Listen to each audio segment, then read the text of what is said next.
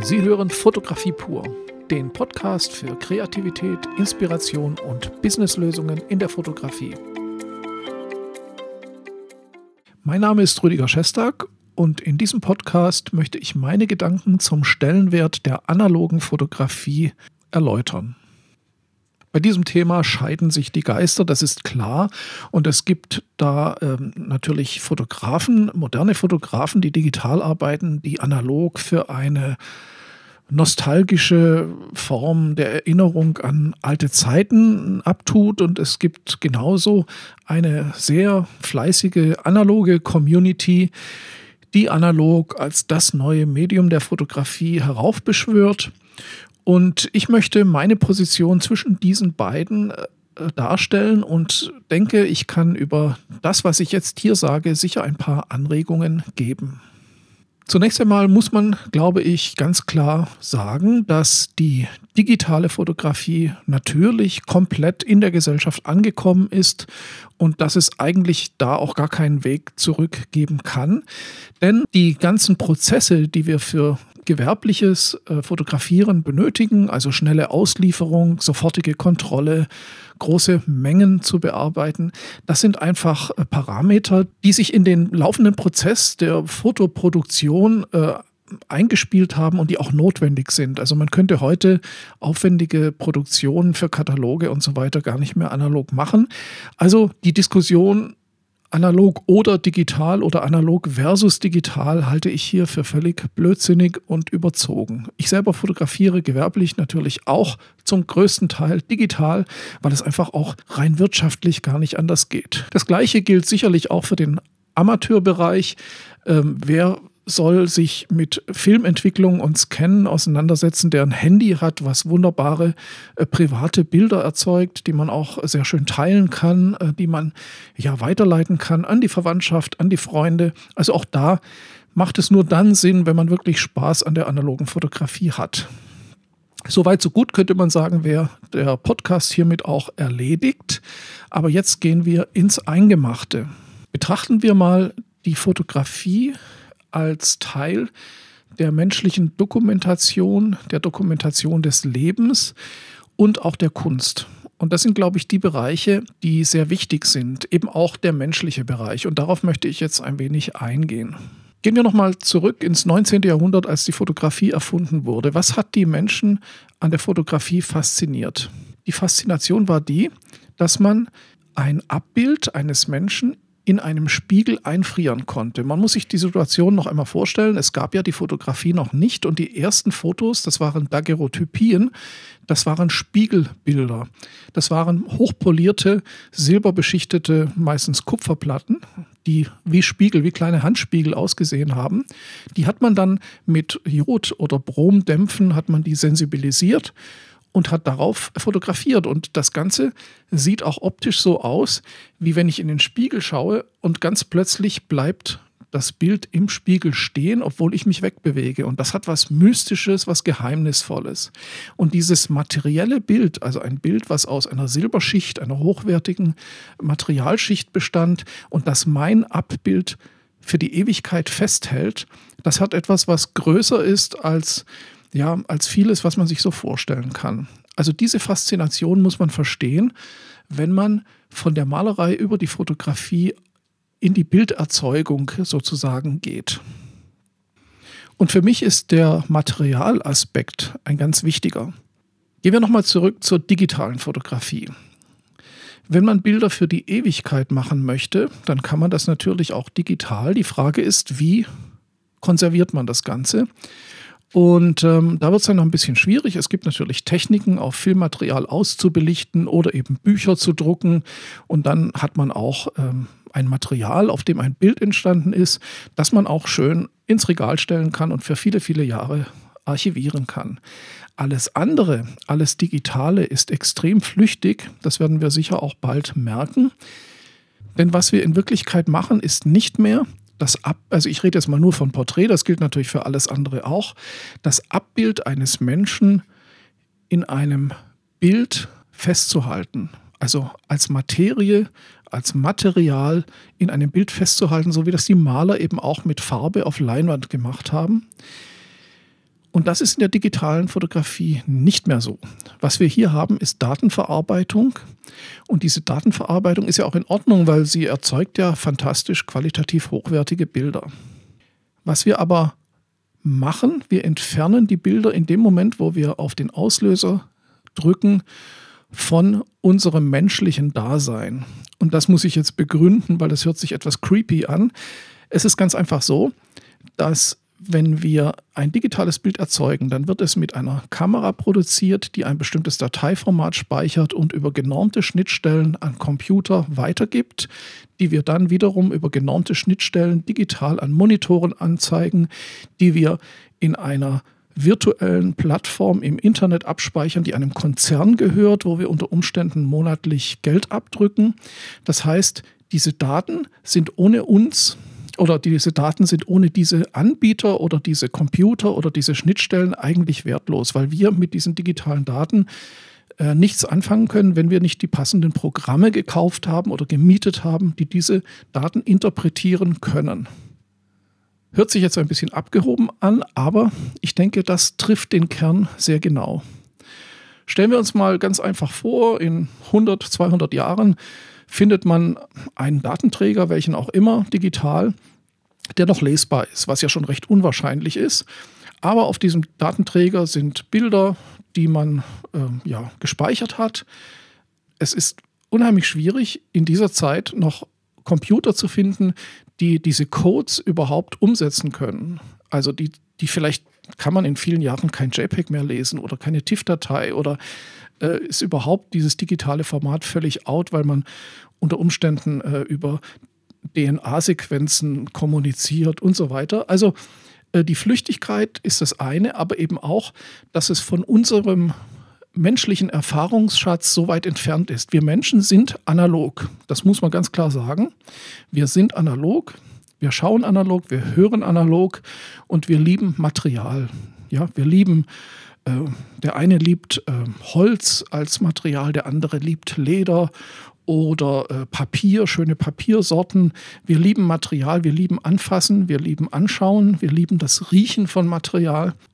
Und so sind wir und so werden wir auch in absehbarer Zeit bleiben. Das heißt, der Mensch hat noch keine USB-Schnittstelle und auch keinen WLAN-Zugang zu seinem Gehirn.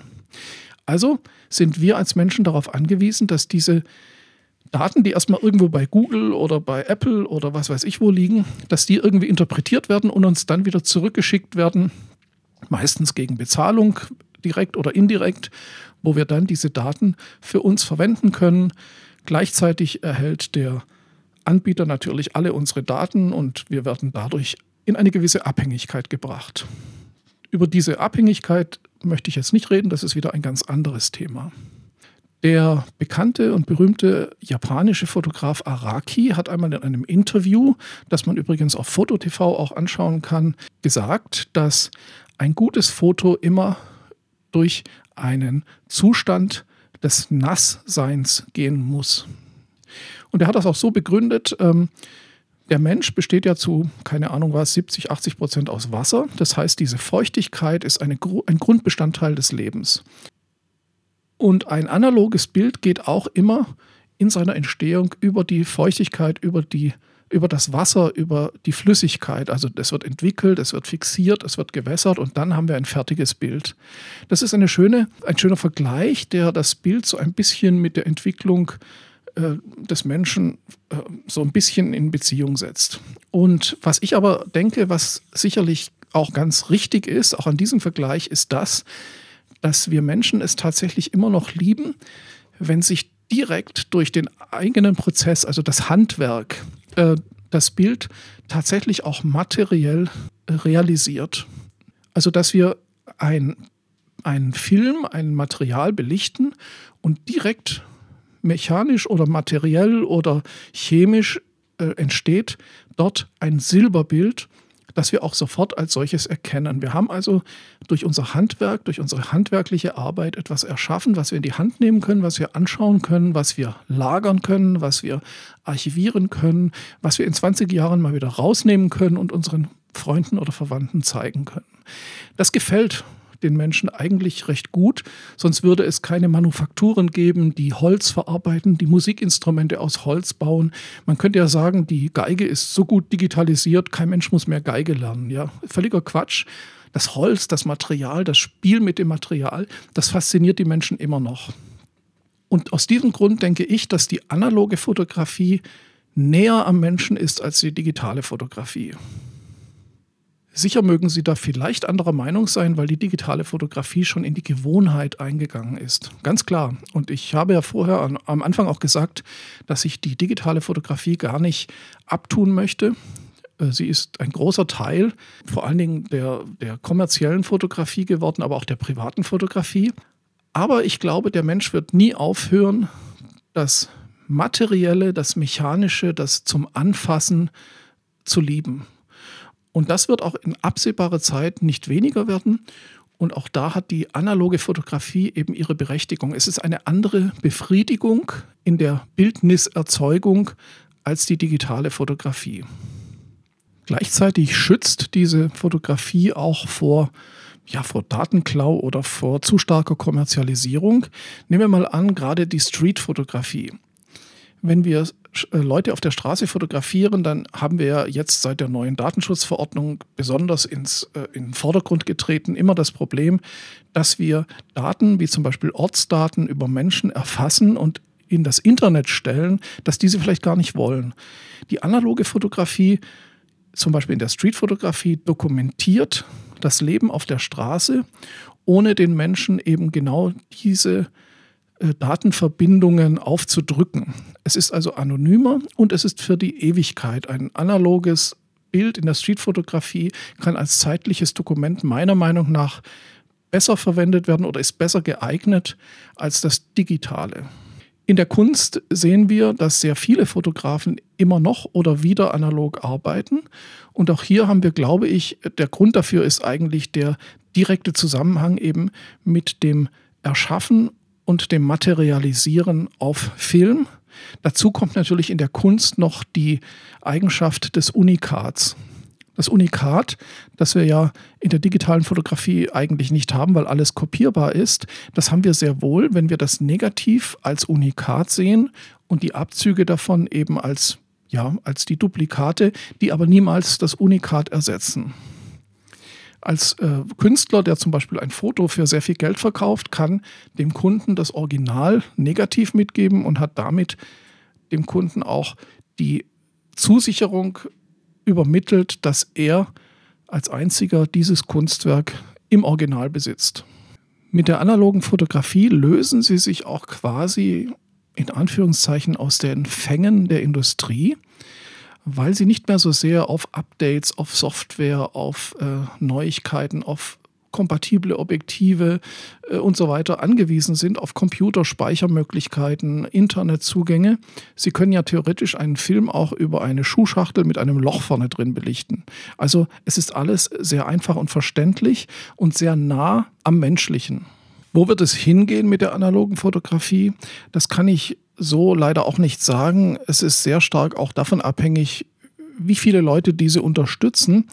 Was aber zu sehen ist, dass es einen ganz eindeutigen Trend im Moment gibt zur analogen Fotografie, der natürlich kein, noch kein Mainstream ist und wahrscheinlich auch kein Mainstream werden wird. Was aber zu, zu wünschen ist und zu hoffen ist, dass diese analogen Möglichkeiten auch auf weiteres für die Kunst, für die Fotografie ja, und für viele andere Themen einfach auch zur Verfügung stehen wird.